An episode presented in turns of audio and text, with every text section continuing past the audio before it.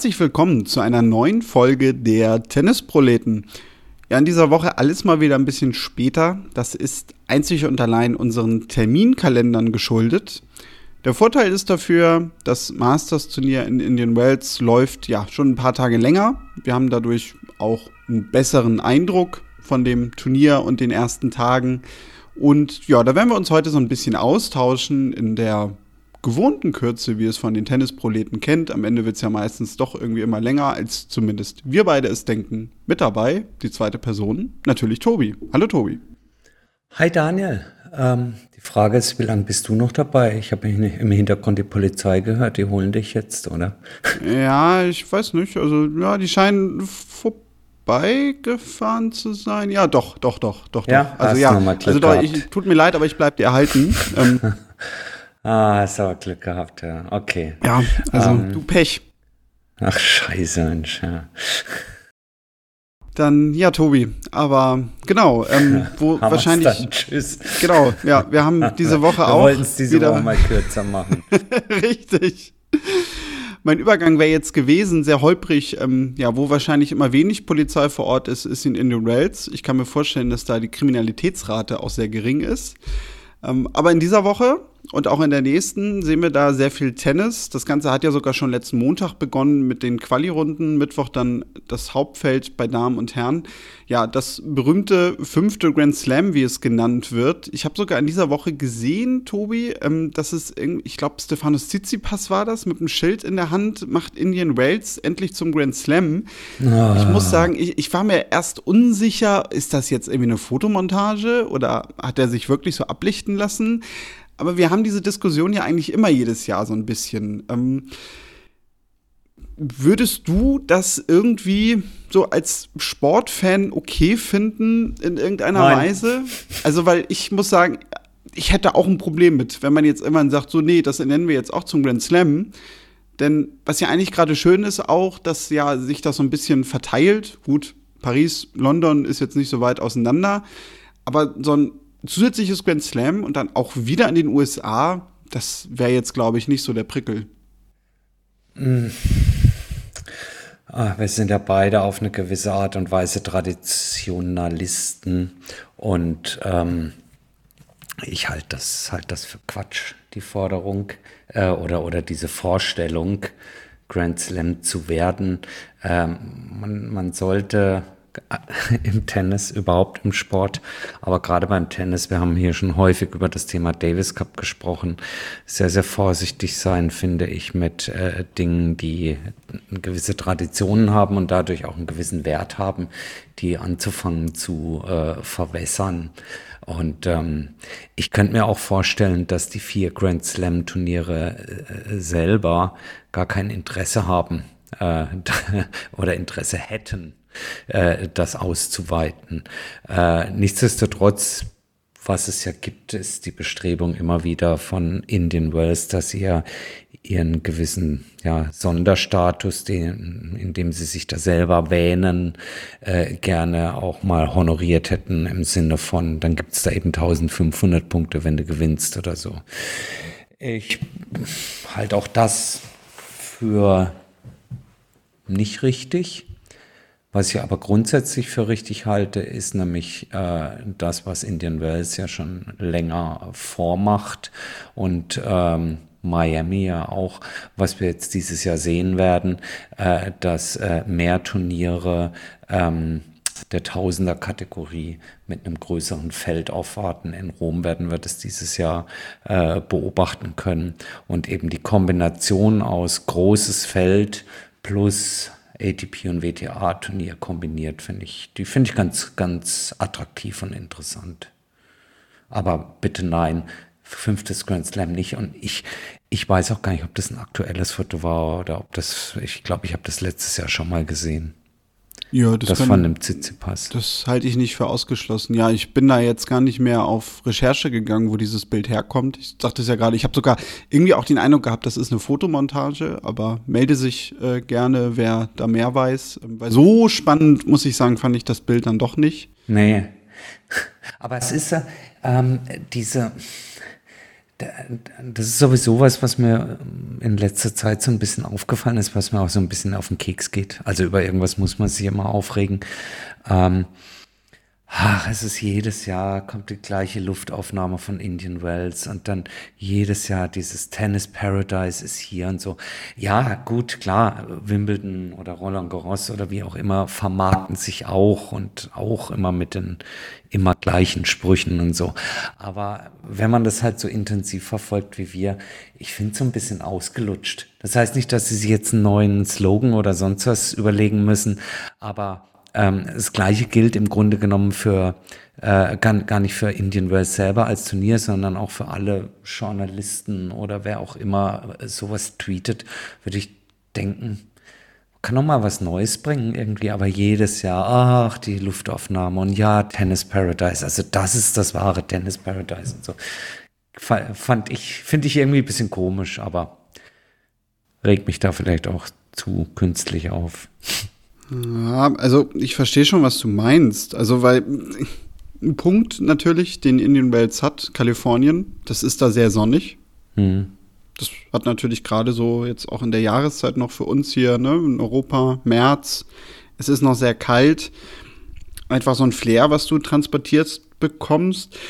Ich muss aber gestehen, also es ist jetzt nicht so, dass das Bilder sind, wo ich sagen würde, da könnte ich mich niemals dran satt sehen. Weil ja, ne, es ist so. halt letztendlich da Wüste. Ja, und das hat ja auch, also ich würde da wir, wirklich liebend gerne mal hin. Warst äh, du ja zu fast. dem Turnier. Warst du ja. ja fast. Ich würde mir das schon ganz gerne mal angucken. Trotzdem hat es auch etwas sehr Künstliches, finde ich immer. Also genau. Also wenn du die Luftaufnahmen siehst, ja. weil das ist halt so ein bisschen echt so, total klischee-mäßig, wie ich jetzt denke, aber so ein bisschen Ami-Retortenmäßig.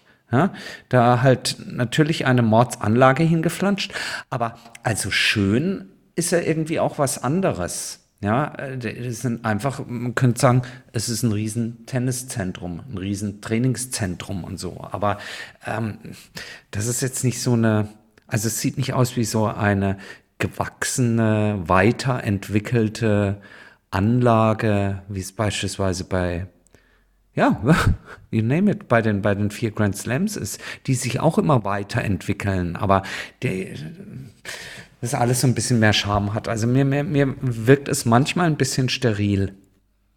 Ja, also genau, das ist ein guter Begriff. Gut, du hast da natürlich auch einfach einen Menschen hinter, der viele Millionen hat, wenn nicht gar, glaube ich, mhm. sogar auch Milliarden, gehört, glaube ich, zu den reichsten Menschen, die so auf der Welt herumlaufen, der das ja im Grunde finanziell ja, unterstützt, finanziert.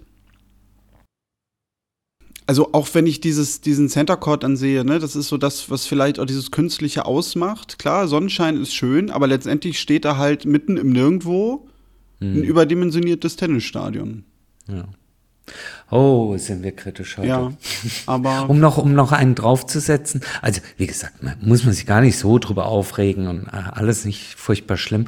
Aber in die gleiche äh, Kerbe möchte ich da doch noch mal reinhauen. Es ist halt bei den, bei den Instagram-Posts und Tweets klar, jeder, der da was losschickt, versucht natürlich durch den naja, Content, ob das nun Inhalt ist, äh, aber dadurch natürlich Aufmerksamkeit zu bekommen und, und äh, ja, Klicks und wie auch immer. Ähm, aber es ist schon generell, ähm, fällt mir das immer wieder auf, dass dass es kaum noch einen Tweet gibt, natürlich genügende, aber übertrieben gesagt kaum noch einen Tweet gibt, der nicht, äh, äh, der nicht ohne, der, der ohne Superlative auskommt. Ja, äh, also auch dieses ständige What a Shot. Äh, der Schlag des Jahres. Das geht ja schon am 1. Januar ungefähr los, ja, beim, beim ersten Turnier. Äh, macht einer einen tollen Schlag, ja, will man auch sehen. Kleine Schnipsel finde ich immer gut, Highlights und so.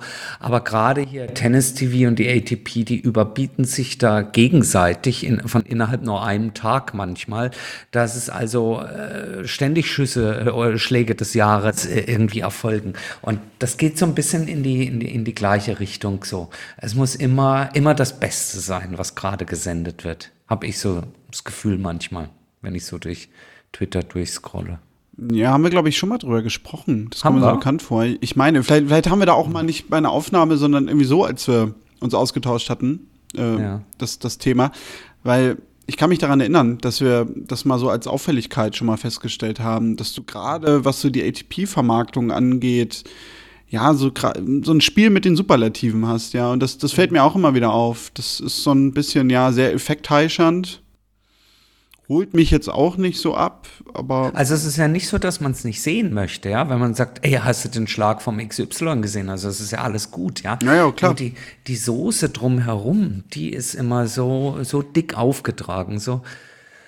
Oh, wenn ihr uns heute zuhört, dann sagen, was regt er sich denn so auf? Man muss mal hier. Ja, erst warten die die ganze Woche mit der Folge, dann kommen die irgendwie so total spät und ja. dann sind sie mal wieder nur am Meckern. Ja.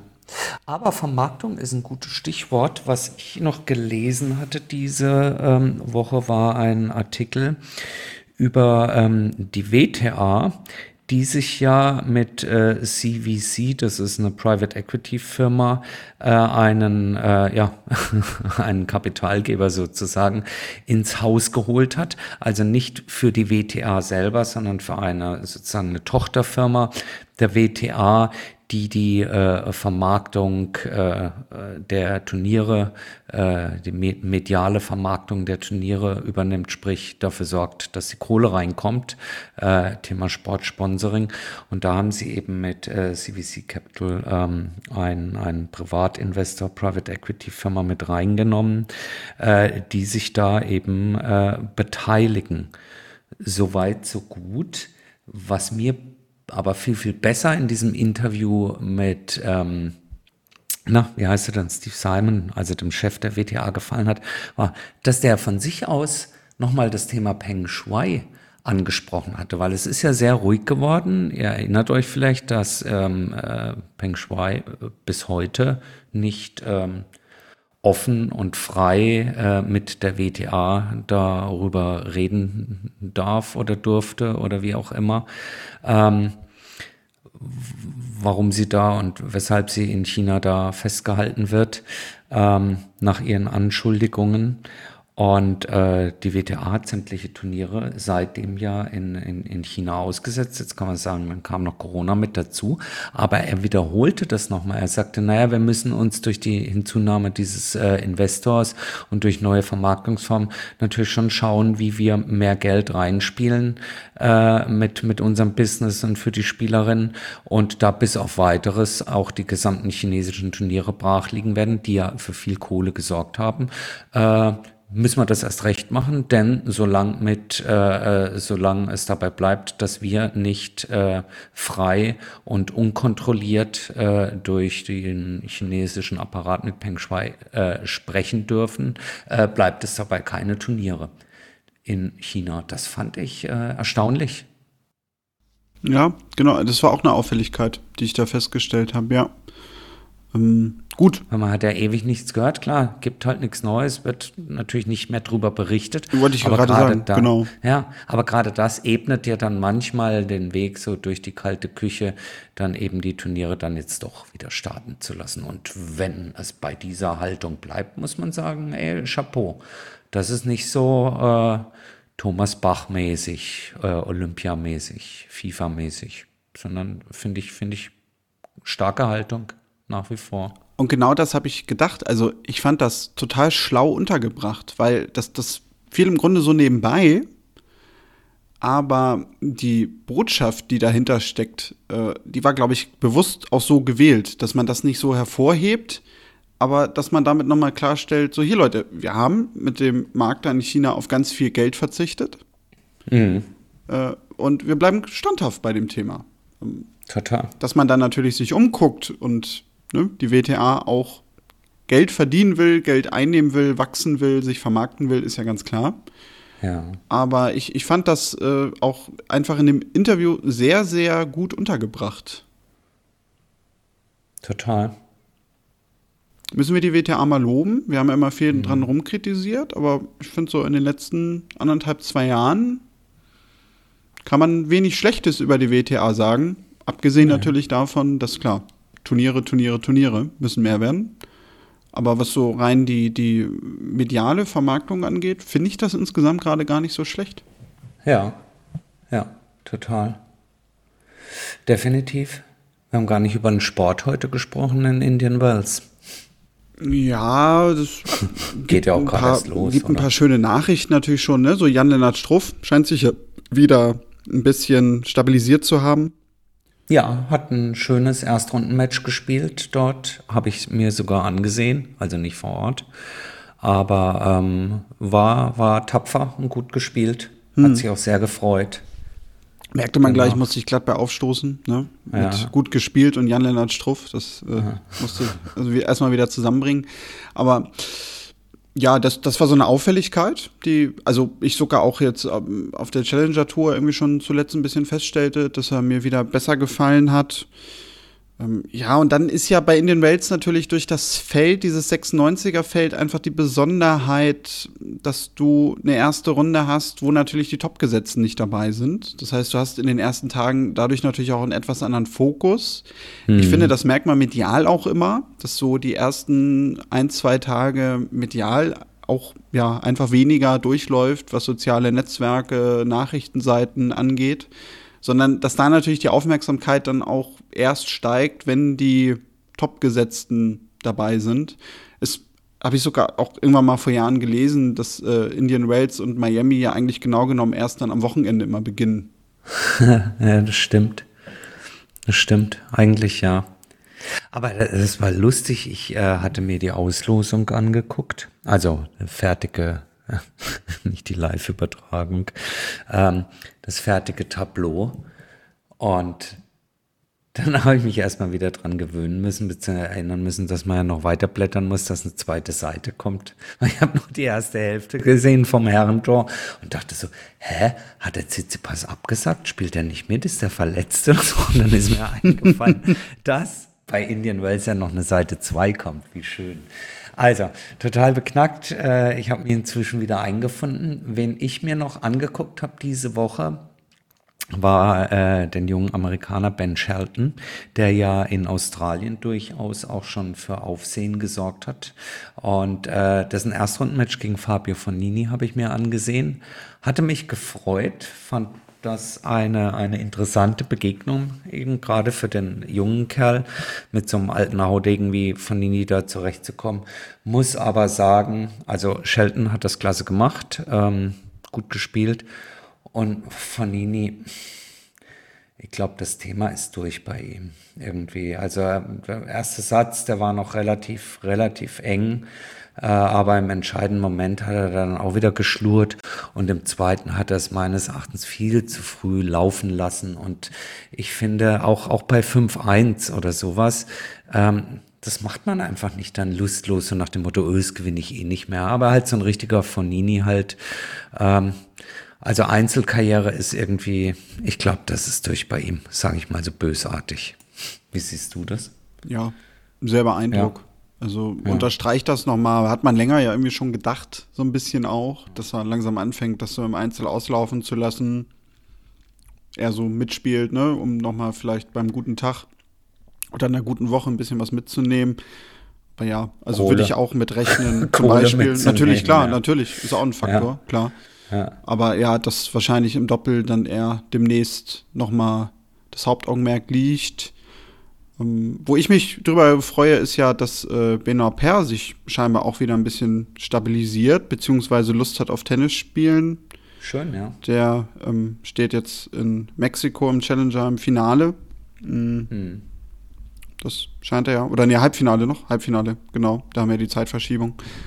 Ähm, ja, aber auch der scheint äh, so ein bisschen Lust zu haben, weil das ist so immer das Pendant, was mir dazu einfällt, wenn ich über Fonini nachdenke, weil bei Per das ja eigentlich ja in letzter Zeit ganz ähnlich war. Bei Fonini glaube ich aber noch weniger, dass der zum Beispiel jetzt noch mal irgendwie sich die Challenger Tour dann antun würde.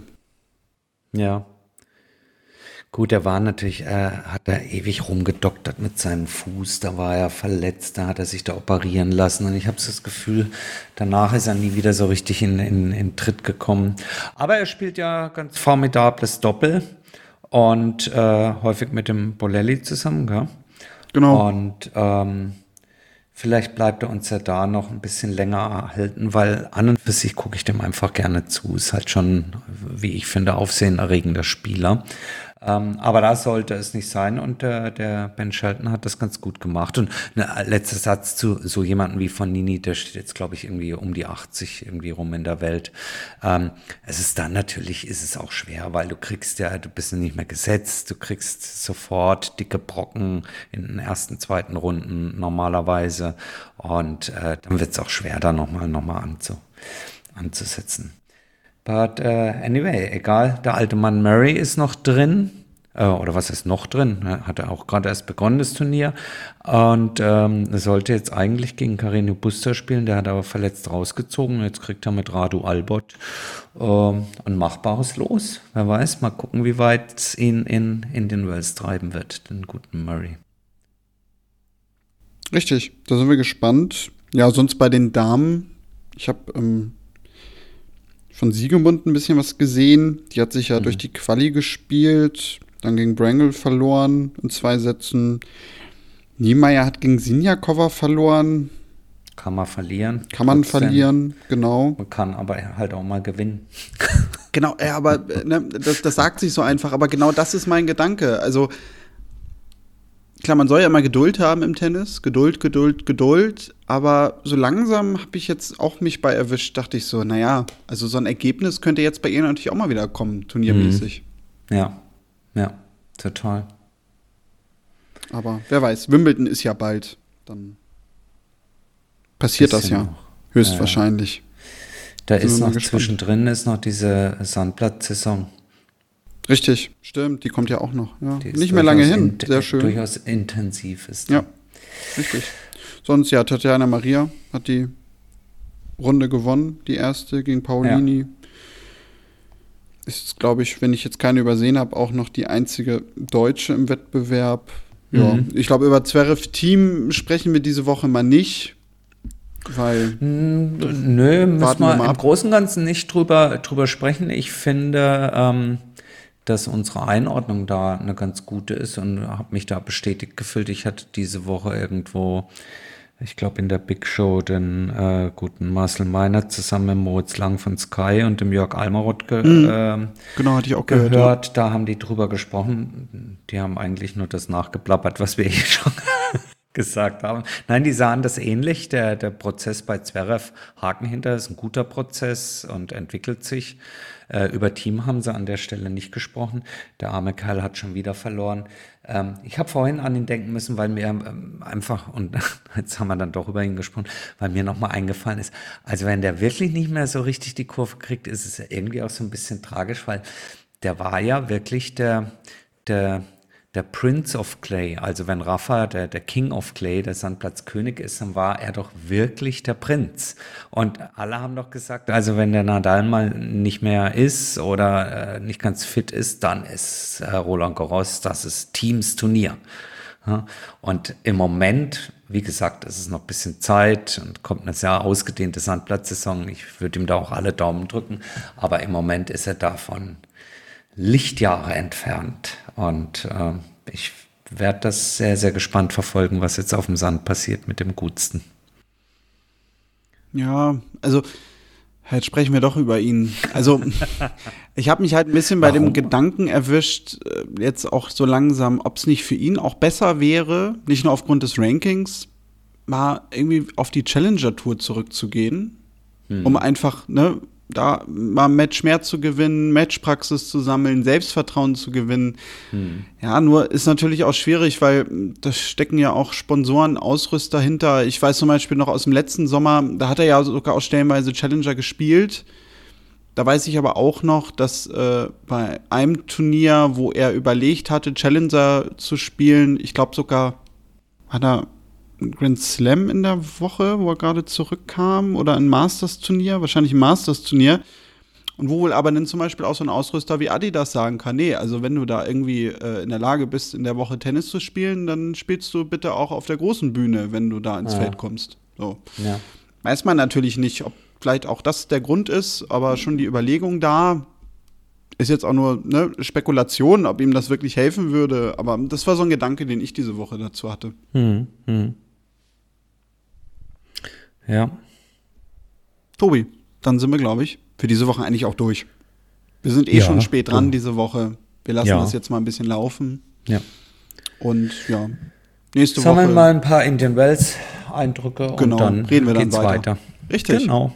So machen wir das. Dann, wenn ihr mit uns in Kontakt treten wollt, kontakt.tennisproleten.de ist unsere Mailadresse. Twitter, Facebook, Instagram, dort findet ihr uns unter Tennisproleten. Da könnt ihr uns natürlich auch gerne schreiben.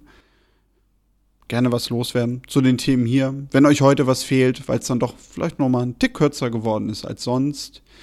Wir hören uns in der nächsten Woche wieder. Viel Spaß mit Indian Wales und allem anderen, was so mit Tennis zu tun hat, auch wenn ihr selbst spielt. Macht's gut und tschüss. Ciao.